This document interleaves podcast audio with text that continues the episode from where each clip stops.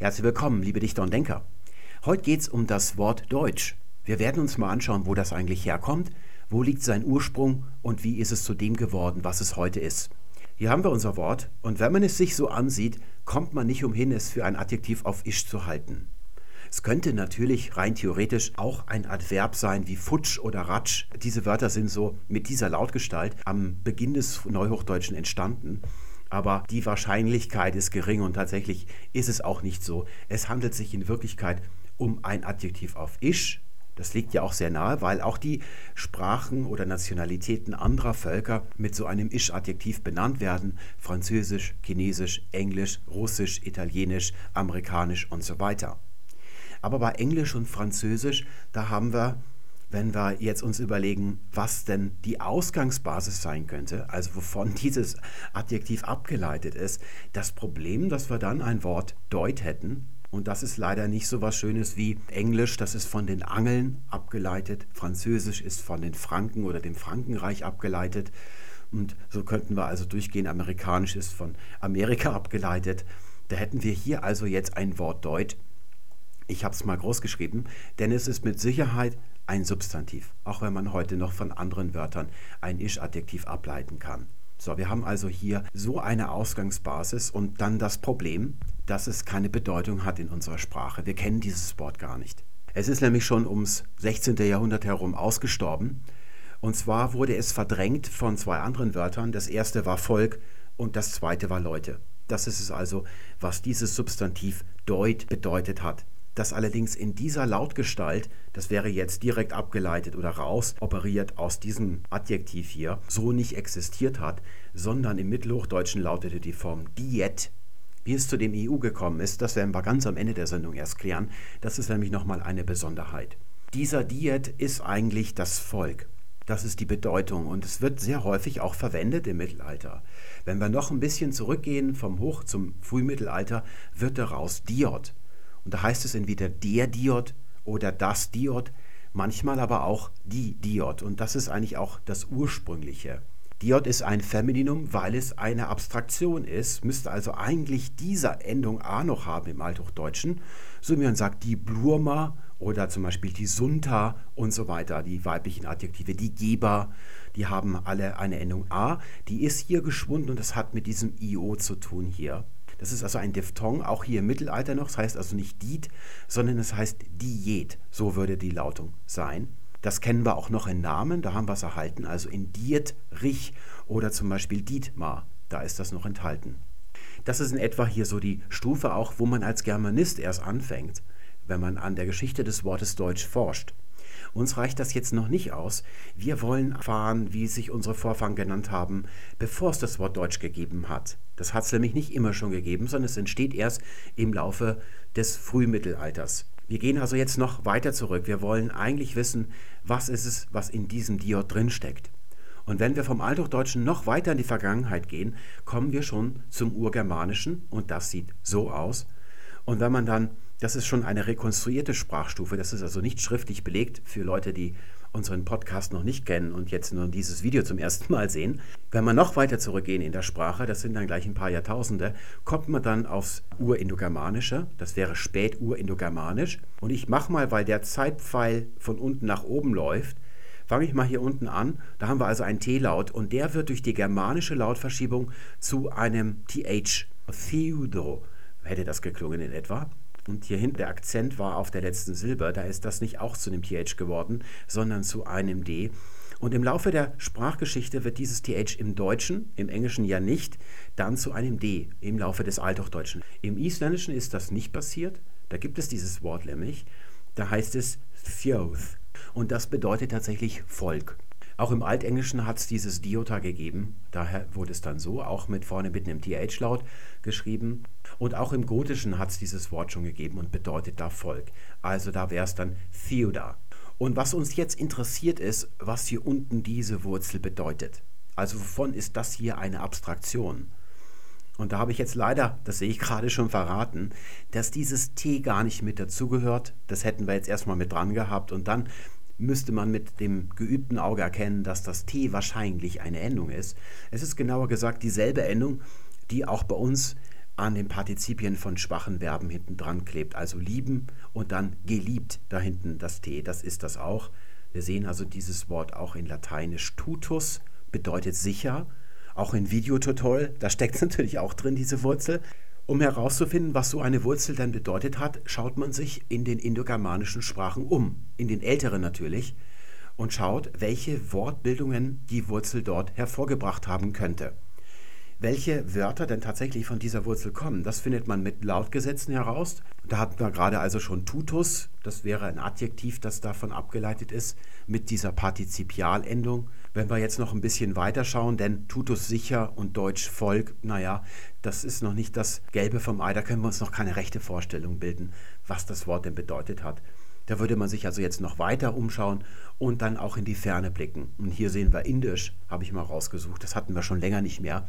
Das wäre also Vedisch, die älteste Stufe des Indischen, die belegt ist, also aus dem Rig Veda, ein Hymnus, in dem die Götter angerufen werden.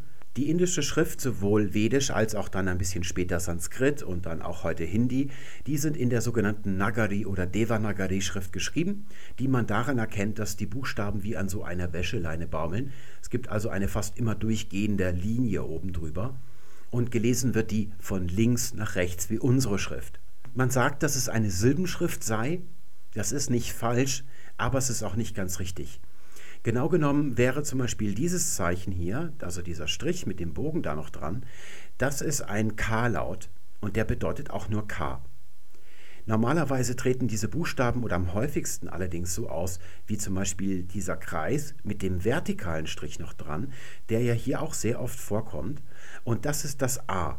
Also hier hätten wir zum Beispiel ein J und hier haben wir noch das A hinten dran, also spricht man das Ja aus. Während hier dieser vertikale Strich fehlt, deswegen spricht man hier nur K aus, also ein K-Laut.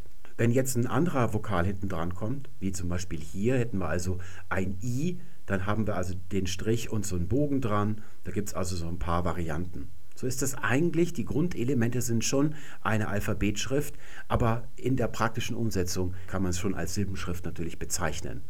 Man fängt also links an. Ich habe hier schon mal ein paar Wortgrenzen markiert. Die sind normalerweise nicht markiert. Das erste Wort ist A da. Das setze ich einfach mal so hin. Das hier wäre das A. Das ist das D, das behauchte D. Und hier haben wir eben das A. Das ist der vertikale Strich. Und das nächste Wort hier, da haben wir also vorne ein K-Laut, dann ein J, dann wird ein A gesprochen, ist ein vertikaler Strich da. Hier, das ist ein V, wieder ein A. Und hier ist noch ein vertikaler Strich. Das bedeutet, dass das A lang ist, so wie wir Saal mit Doppel-A schreiben und auch langes A sprechen. Und das hier ist ein N und wieder ein A. Es würde also dann lauten Kyawana. Und hier haben wir dann das dritte und das längste Wort. Das hier vorne ist so ähnlich wie das hier, ist ein Vokal. Das ist ein U. Dann haben wir hier ein T, das ist dieser Schwung eigentlich nur. Und es ist ein Doppel-T, deswegen wird der Schwung hier nochmal als gerade Strich wiederholt. Wieder ein A, also Ut, Ta. Und jetzt haben wir das V und da wird ein langes I gesprochen danach. Utavi. Und dann haben wir wieder dieses T, das ist das gleiche wie hier vorne. Utavit. Und dann haben wir ein J, das haben wir hier vorne schon gehabt. Utavit, ja. Und dann wird hier das R, da wird es dann ein bisschen schwieriger. Das ist ein R. Utavit, jar. Und dann haben wir hier ein behauchtes T und dann Ta und dann wird hier ein M gesprochen, weil der Punkt drauf ist. Es wird nur so gehaucht, dieses M. Das Wort lautet also Utavidyartam. Und das ist selber wieder ein Riesenmonstrum, das eigentlich aus drei Wörtern besteht. Das ist das Schwierige, wenn man Altindisch lernt, also Sanskrit. Und meistens lernt man Sanskrit und dann lernt man Vedisch, das dann nicht mehr schwer ist. Das ist fast die gleiche Sprache. Da hat man seine liebe Mühe, dass man jetzt erstmal herausarbeitet, welche Wörter stecken in dieser Kette eigentlich drin. Denn die verschmelzen. So wie man heute in der Umgangssprache sagt, bin ich oder habe ich. Aber wenn man schreibt, dann schreibt man zwei Wörter. Und das machen die Inder eben nicht, sondern die schreiben das dann tatsächlich zusammen. Und an diesen Verschmelzungspunkten hier, da gibt es ganz genau Regeln, die man beim Sanskrit lernen alle lernen muss. Da sehen wir also hier vorne haben wir ein kleines Wörtchen ud. Das ist so eine Art Adverb. Das ist eigentlich ein D. Und wenn das jetzt auf ein T trifft, dann wird dieses D zu einem T und deswegen ist da Doppel-T geschrieben. Das muss man alles wissen. Deswegen ist es ziemlich unangenehm, Sanskrit zu lernen. Ich habe in meinem Studium die ersten zwei Jahre, das gesamte Grundstudium, jeden Tag vier bis fünf Stunden nur Sanskrit übersetzt und habe das dann noch in der Zwischenprüfung übersetzen müssen. Das ist also ziemlich mühselig. Und dann haben wir hier noch ein drittes Wort, das wäre dann Artam. Da muss man also hier aus dem Tja genau wissen, wie man das hier auseinander segmentiert. Das ist das Schwierige daran. Das geht hier vorne los mit dem kleinen Wörtchen Ada, das bedeutet dann. Und dann haben wir hier einen Kyavanas, eigentlich in der theoretischen Grundform, die so nie auftaucht, ist da noch ein S mit dran. Das ist also kein A-Wort wie Pizza oder Gundula, sondern es ist ein maskulines Wort, es bezeichnet eine Person. Fällt mir gerade ein, im Buch gibt es eine schöne Geschichte, warum einer der beiden Protagonisten im Kamasutra, nämlich die Scheide der Frau, Jonis, ein Maskulinum ist. Der Penis des Mannes ist ein Neutrum. Das ist einer der Beweise, warum es auch nichts mit dem biologischen Geschlecht zu tun haben kann. Falls euch das interessiert, könnt ihr es dann da nachlesen. Irgendwo auf Seite 60 oder so. Das bezeichnet hier also eine Person und das ist so vielleicht nicht Streber, sondern ein Tüchtiger. Also einer, der eifrig ist im Leben, der tüchtig ist, der es zu was bringen möchte. Und da hinten haben wir noch ein Substantiv, Artam. Das ist das, was man erstrebt. Also die Ziele, die man im Leben hat. Und die waren früher meistens Überleben. Also sagen wir mal so die Geschäfte, das, was man so treibt, um zu überleben. Das ist damit gemeint. Also dann tut dieser Eifrige irgendetwas mit den Zielen in seinem Leben, mit seinen Geschäften, die er so hat. Und was das ist, wird durch ein Verb dargestellt. Das ist Taviti. Und das ist das Wörtchen, das auch in Deutsch steckt. Und wenn wir hier, das ist eben das Schöne, dass wir ein Verb haben, dann haben wir also eine Bedeutung. Wenn man da herausfindet, was das bedeutet, dann haben wir ein Indiz, was diese Wurzel im Indogermanischen bedeuten könnte. Ist es hier vorne verstärkt mit ut, das ist so ein Präverb oder ein Adverb, wie man zum Beispiel auch sagt im Englischen to speak up, wenn man also seine seine Stimme erhebt, wenn man das Wort ergreift. Man könnte auch einfach nur sagen to speak, aber in, nicht nur im Englischen, sondern auch im Deutschen, im Lateinischen macht man das gern, dass man das dann noch so verstärkt. Und hier haben wir also Tavi, das ist die sogenannte Vollstufe, das ist also Ablaut. Und wohlgemerkt, das hat nichts mit den starken Verben im Germanischen zu tun. Die haben ja eine grammatische Bedeutung dort, der Ablaut. Das ist hier nicht der Fall. Man kann an diesem Ablaut nicht erkennen, ob es Gegenwart oder Vergangenheit oder sowas ist. Und die Schwundstufe, die würde tu lauten, unter der würde man das dann auch im Wörterbuch finden, wenn man das Verbum sucht. Das muss man also wissen, wenn man in dem Text sowas liest, dass man unter tu nachschauen muss. Das macht es dann nochmal ein bisschen komplizierter. Das sind also die beiden Formen, die das Indische hier die Vollstufe, altindisch Guna genannt, und die Schwundstufe haben. Und wir wollen ja zu dieser Wurzel T, E und dann dieses W-artige U, das ich dahin geschrieben habe. Und wenn wir hier ein I sehen, fragen wir uns, wo dieses I herkommt. Das ist eine sogenannte Set-Wurzel. Das haben schon die altindischen Grammatiker erkannt, dass es solche Verben gibt, die da so ein I hinten an der Wurzel dran haben und andere haben das nicht. Das sind die Anit-Wurzeln. Sie haben gerätselt, was es damit auf sich hat, hatten aber keine Chance herauszufinden, was der wirkliche Grund ist. Aus demselben Grund, warum die Philosophen der Antike keine Chance haben, herauszufinden, warum es eigentlich Materie gibt, weil sie nicht wussten, dass es das Higgsfeld gibt und das Higgs-Boson. Denn die Entdeckung von dem I, was hier hintersteckt, ist so ein bisschen ähnlich wie die Entdeckung des Higgsfelds oder des Higgs-Bosons, nämlich ein Laryngal sodass wir diese Wurzel jetzt erweitern können zu Teuch. Das ist einer dieser Ch-Laute, die rein rekonstruiert sind und die sich hier in diesem I niedergeschlagen haben. Das I ist nochmal gedehnt, das hat, wahrscheinlich ist es eine lautliche Dehnung, es könnte auch ein Suffix hinterstecken, das ist nicht so ganz klar. Das nur für die Freunde der Laryngaltheorie, da haben wir ja auch einige, die sich dafür interessieren hier. Und das hier am Anfang zu kapieren, wenn man das studiert, ist gar nicht so einfach, wenn man da am Anfang mit dabei ist. Das ist also normal, wenn ihr da etwas schwankt.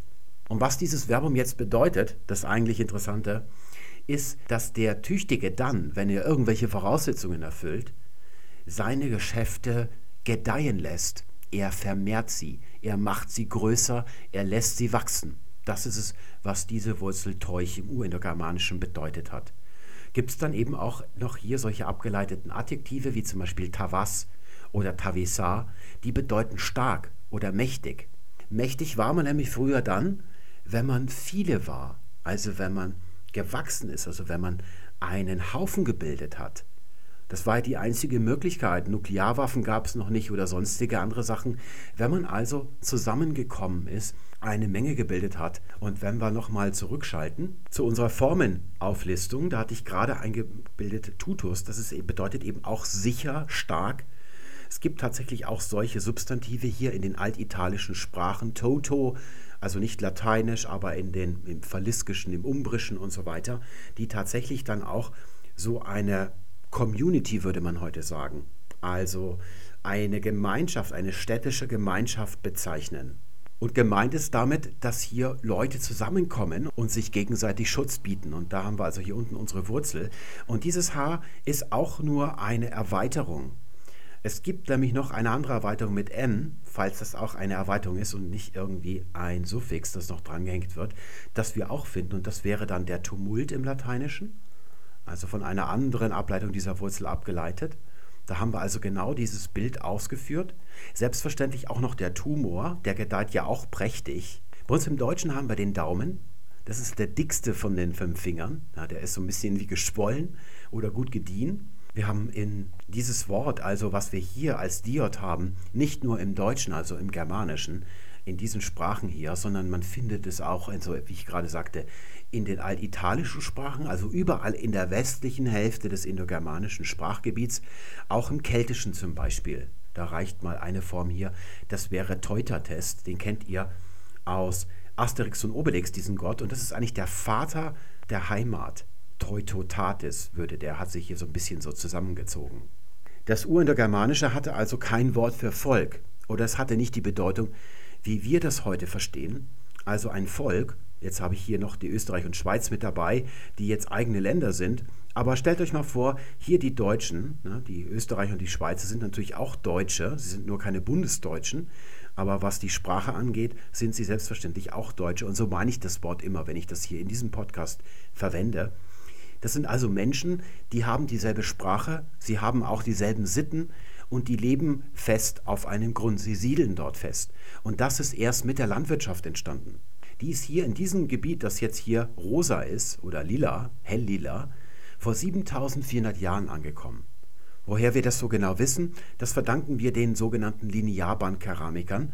Die haben die Landwirtschaft zu uns gebracht und der Name verrät, dass wir von ihnen Keramik gefunden haben im Boden. Es war nicht so, dass die nichts anderes gemacht haben als Keramiken und sehr gerne getöpfert haben, so wie man denkt, dass die Ägypter immer nur Pyramiden bauen wollten, sondern das ist eben ein Material, das sich lange im Boden hält. Alles, was sie sonst noch so hatten, das hat sich nicht gehalten, deswegen nennt man die so. Und die tragen die Landwirtschaft, die hier vor, sagen wir mal, 10.000 Jahren, ein rundes Datum kann man sich gut merken, im fruchtbaren Halbmond entstanden ist und sich sehr früh nach Anatolien ausgebreitet hat, sind die Linearbandkeramiker eine Gruppe von Leuten, die über den Balkan nach Osteuropa und hier auch zu uns rüber die Landwirtschaft bringt, die erstmal hier siedeln. Die kommen hier an vor 7400 Jahren. Das weiß man eben aus den Datierungen von diesen Keramiken und wo man die dann überall findet mit diesen speziellen Mustern, weswegen man die Linearbandkeramiker nennt. Und die siedeln hier erstmal ein, zwei, drei Generationen und haben keinen näheren Kontakt mit den Jägern und Sammlern, die hier leben, bevor dann die Jägerinnen und Sammlerinnen auf die Idee kommen, sich den Linearband-Keramiker Männchen an den Hals zu werfen. So ist es jedenfalls in eurem Genom. Die väterliche Linie ist Linearband-Keramiker, also aus dem Orient hier einmarschiert und angekommen vor 7400 Jahren. Und die mütterliche Linie, das sind diese vorneolithischen Jäger- und Sammlerkulturen, die hier schon gelebt haben, die ursprünglich dann auch nach der letzten Eiszeit, also sagen wir mal zwei, drei Jahrtausende früher hier wieder gekommen sind, als die Vergletschung in Europa zurückgegangen ist. Und die bilden eigentlich das Fundament der deutschen Bevölkerung, das Urfundament. Von den Indogermanen ist zu dieser Zeit noch keine Spur. Die sind da nämlich noch lange Zeit, die leben hier, wo heute Wolgograd ist, also Stalingrad das hier an der Wolga liegt. Das entspringt hier oben bei Moskau die Wolga und fließt dann hier ins Kaspische Meer. Und hier, wo Wolgograd liegt, in diesem Kreis hier, haben die Urindogermanen gelebt. Und sie sind halbnomadische Viehhalter. Ich glaube, ich habe das neulich erst erklärt, aber schadet ja nicht. Und die kommen erst viel später hier an und bringen dann die Sprache mit, die wir heute sprechen, also Deutsch und auch Keltisch und so weiter. Die Vorstellung, was ein Volk ist, ist nicht das Einzige, was sich dramatisch gewandelt hat durch den Ackerbau. Darauf will ich eigentlich hinaus. Der Ackerbau in Deutschland vor 7400 Jahren und hier etwa vor 10.000 Jahren ist das einschneidendste Erlebnis in der Menschheitsgeschichte. Es ist auf derselben Stufe wie der aufrechte Gang. Der ist schon sechs Millionen Jahre alt, also fast so alt wie die Trennung zwischen Mensch und Schimpanse. Das ist auch etwa so alt. Aber es ist eine besondere scharfe Trennung. Es führt sofort dazu, dass der Mensch ein Leben beginnt, das er so nicht gekannt hat, und zwar in jeglicher Hinsicht. Alles, was ihr heute für typisch haltet für den Menschen, hat es vor dieser Zeit nicht gegeben. Der Ackerbau hat zunächst mal zur Folge, dass der Mensch sesshaft wird, was er zuvor nicht gewesen ist. Er ändert seine Ernährung, sie wird einfältiger. Er bekommt Krankheiten, die er vorher nicht gekannt hat. Nicht nur die Zivilisationskrankheiten, sondern auch alle Infektionskrankheiten, wie die Grippe zum Beispiel. Die kommt durch die Schweine. Und Schweine hat man eigentlich erst, wenn man sesshaft ist. Denn Schweine laufen nicht so gern an der Leine. Das könnt ihr mal probieren, mit dem Schwein Gassi zu gehen. Das ist keine so eine große Freude.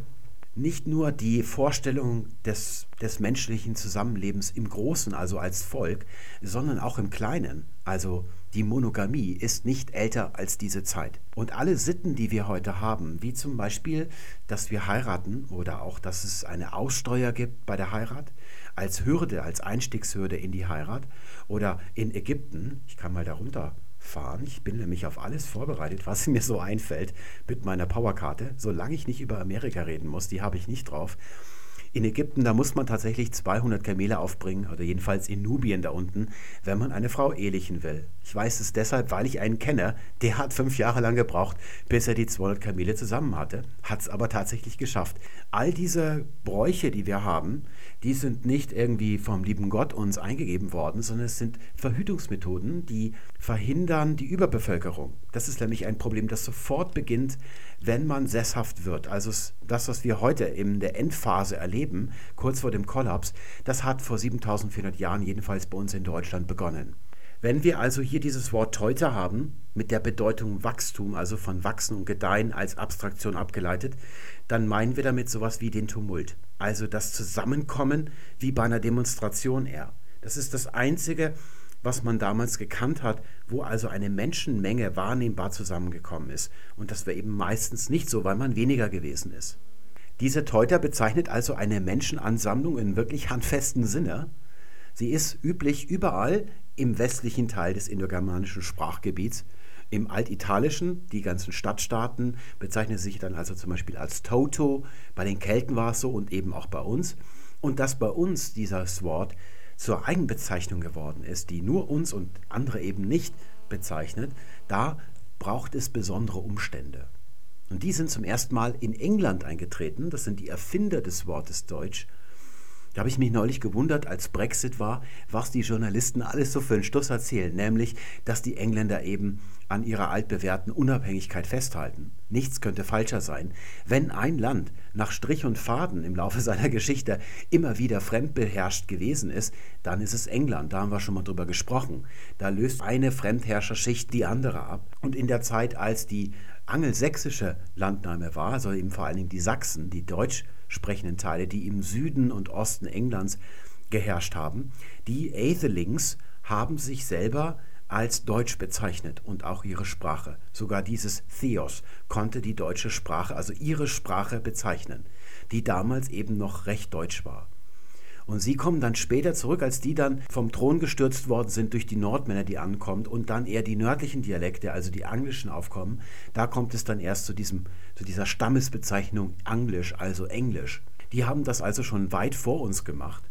Bei uns dauert das ein bisschen und der besondere Umstand ist eben der, dass nicht die Engländer ein Volk sind, das auf eine lange Geschichte der Unabhängigkeit zurückblickt, sondern wir sind's. Und zwar nur die Bundesdeutschen die Österreicher und die Schweizer nicht, sondern auch nicht die Bayern südlich der Donau, sondern nur alle von euch, die zu Germania Magna gehören, also dem dichten Buchenwald, der sich unendlich ausbreitet und in dem sich in der Antike kein Römer gewagt hat, wenn er nicht lebensmüde gewesen ist. Das ist das einzige Land weit und breit, das seit jeher unabhängig gewesen ist, wenn man mal absieht von der kurzen Episode mit Napoleon, der hat es versucht, und dann sind die nächsten schon die Alliierten nach dem Zweiten Weltkrieg. Germania Magna ist eben kein Land gewesen, also kein zusammenhängendes Bündnis. Das, das kommt erst durch einen Mann und das ist Karl der Große und vielleicht noch sein Vater. Die beiden hatten ein Lebenswerk und der bestand darin, ein großes Reich zu gründen. Das ist eben das Karolingische Reich. Dazu mussten sie Stämme unterwerfen, wie zum Beispiel die Sachsen. Und wenn ich von Sachsen rede, dann meine ich natürlich immer die Niedersachsen. Die Leute, die heute im Freistaat Sachsen leben, sind keine echten Sachsen. Entschuldigung, wenn ich das so sage, aber so ist es nun mal. Also nur die Niedersachsen. Solche Stämme haben die unterworfen und haben ihr Reich gegründet. Das allerdings, wie Rom schon oder dann besonders Preußen in der Neuzeit, auf Integration setzte. Sie wollten sie also nicht als Unterworfene in dieses Reich einbinden, sondern sie wollten eine neue Identität schaffen. Darin liegt, was Karl den Großen so einflussreich bis heute macht. Alle Visionen oder alles, was er so durchgezogen hat an Projekten, das hat eigentlich bis heute Bestand. Zum Beispiel die karolingische Schrift, die er eingeführt hat, damit man einen Text lesen konnte, egal woher er kam. Also so eine EU-Einheitsnormschrift und eben auch das, was er sich hier ausgedacht hat. Er hat ein Schema benutzt, das es damals gegeben hat, das irgendwie nahegelegen hat. Und da schauen wir uns mal an, hier dieses gotische Wort für Diota, das war Theoda. Und es bezeichnet tatsächlich eine Menschenansammlung.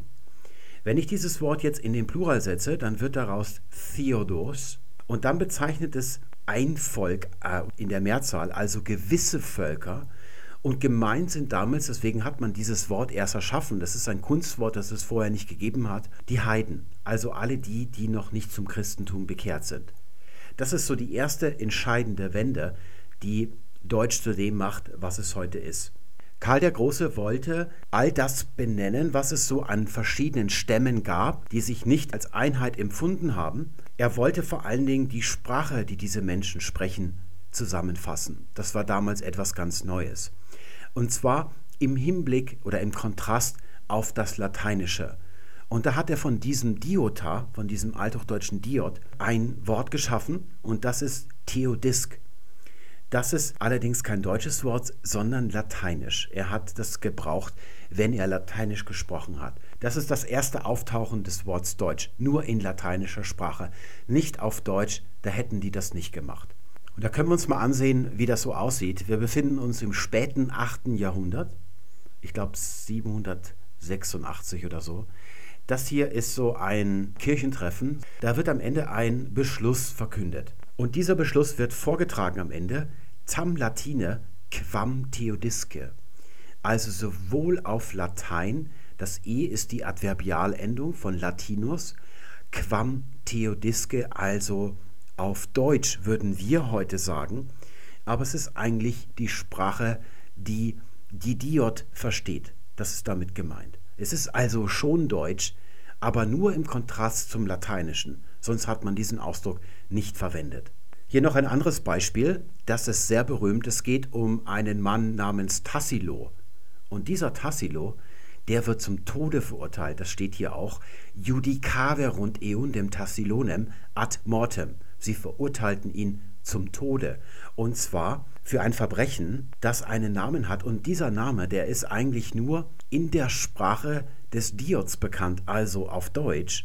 Und dort wird er also Theodisca Lingua Harislis Dikitur. Er wird also in dieser Sprache Harislis genannt. Das ist also nicht Hasplis, sondern es ist, dass man sich vom Heer absetzt. Wir würden vielleicht heute sagen Fahnenflucht.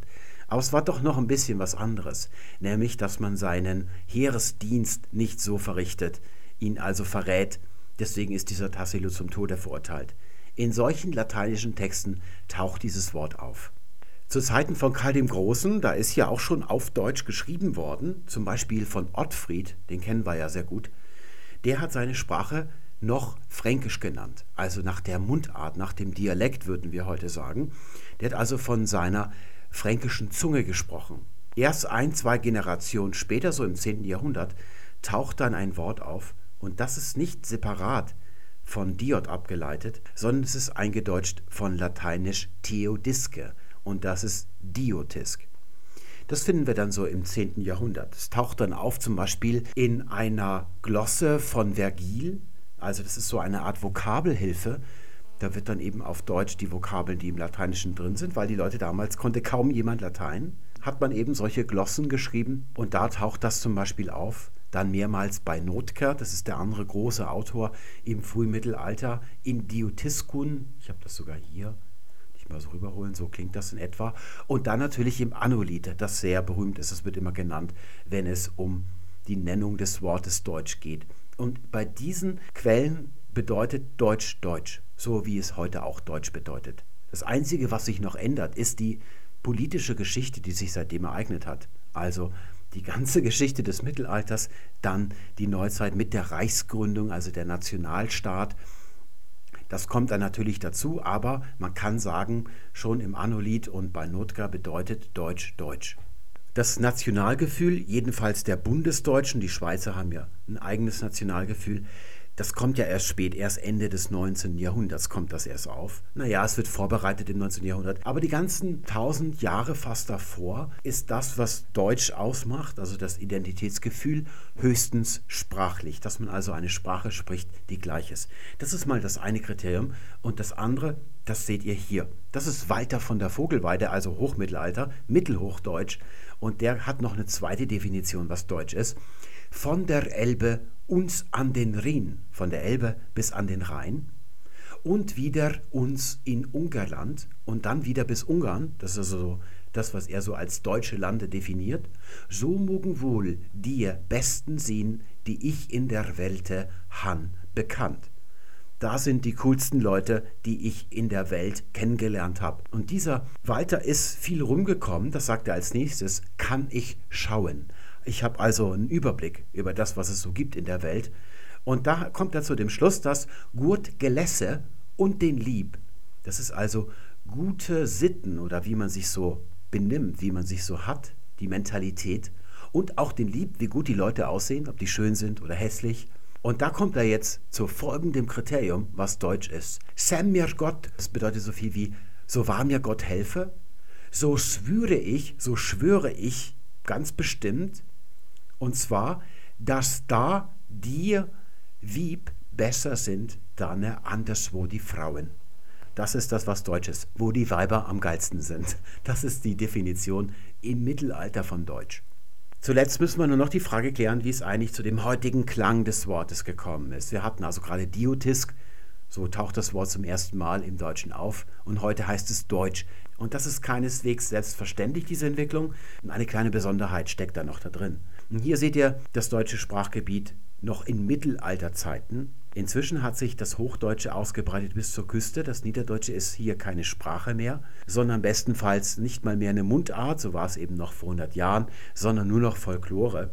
Wir sprechen hier also heute überall Hochdeutsch, auch Schweizerdeutsch, also nicht das Hochdeutsch, was die Schweizer sprechen, sondern das, was man nicht verstehen kann.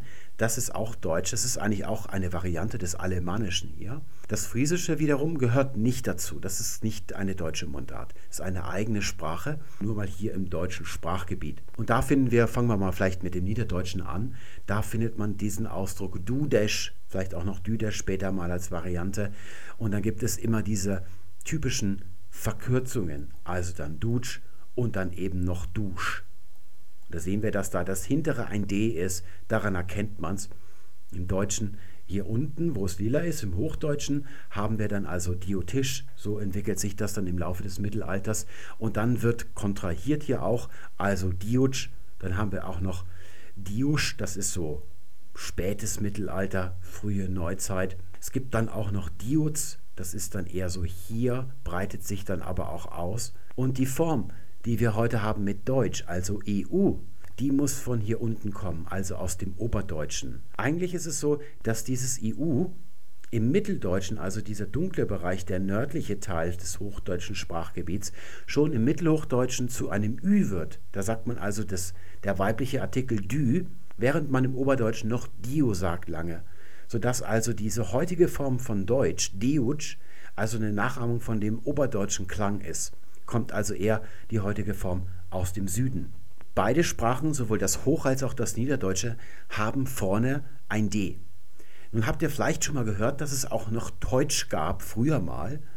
Das tritt auch früher schon auf, also wir haben dann so im Neuhochdeutschen Deutsch mit T vorne und dann etwas älter vielleicht Tiusch oder Tisch. Das ist nicht lautgesetzlich, sondern das kommt von Teutonicus.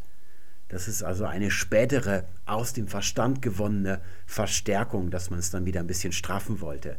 Also die Zügel ein bisschen anziehen wollte. Und von diesem Teutonicus kommt auch das, was man im Italienischen hat, Tedesco. Das ist keine Weiterentwicklung dieses ursprünglichen Lateinischen, also Theodiscus, was wir von Karl dem Großen gesehen haben. Denn dieses Wort ist hier erfunden worden um Aachen herum, Gesamtlatein, das kann sich also nicht ins Italienische vererbt haben. Es gibt eben von diesem Wort hier dann eine Variante Altniederfränkisch so. Das ist also die Gegend, die man heutige das Ruhrgebiet wäre. Das ist ausgestorben, dieses Altniederfränkische. Das ist vom Sächsischen, vom Norden verdrängt worden. Ich kann gerade noch mal die Karte herholen. Man hat hier, wo heute Köln liegt, also das ist der rheinische Fächer im südlichen Teil, äh, da hat man Fränkisch gesprochen, Ripuarisch. So nennt man auch den heutigen Dialekt von Köln auch sprachwissenschaftlich. Hier oben hatte man Niederfränkisch. Und das ist verdrängt worden vom Sächsischen, das sich hier ausgebreitet hat. Das ist also früh ausgestorben.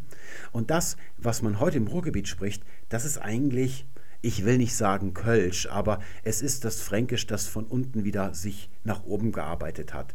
Und da hat sich damals eben so in dieser Region dieser Ausdruck Teudisk Daher kommen ganz viele Entlehnungen ins Französische. Bleu, das Wort ist ein germanisches Wort, das hat es im Lateinischen so nicht gegeben. Die Franzosen haben das also aus dieser Region, dem Altniederfränkischen, sagt man so, dem Gebiet heutige das Ruhrgebiet in Deutschland, Belgien und den Niederlanden. Da kommt also dieses Bleu her und das hat es dann bis ins Englische geschafft. Dort ist nämlich das Blauwort ausgestorben. Dort würde man heute Marvin sagen, also Meeresfarben. Und da hat sich also im Französischen dieses Wort entwickelt, Tudesk, von dem auch Tedesco kommt. Und das bedeutet nicht Deutsch im neutralen Sinne, sondern ich würde mal sagen so Plumpdeutsch, also teutonisch, wie man auch noch so sagt. Auch das Wort Dutch, mit dem im Englischen die Niederländer bezeichnet werden, ursprünglich hat man uns auch, also die gesamte Küste, soweit bis Polen kam, damit bezeichnet. Und da hat man dann auf Germans umgeschaltet, gerade als das Deutsche Reich entstanden ist.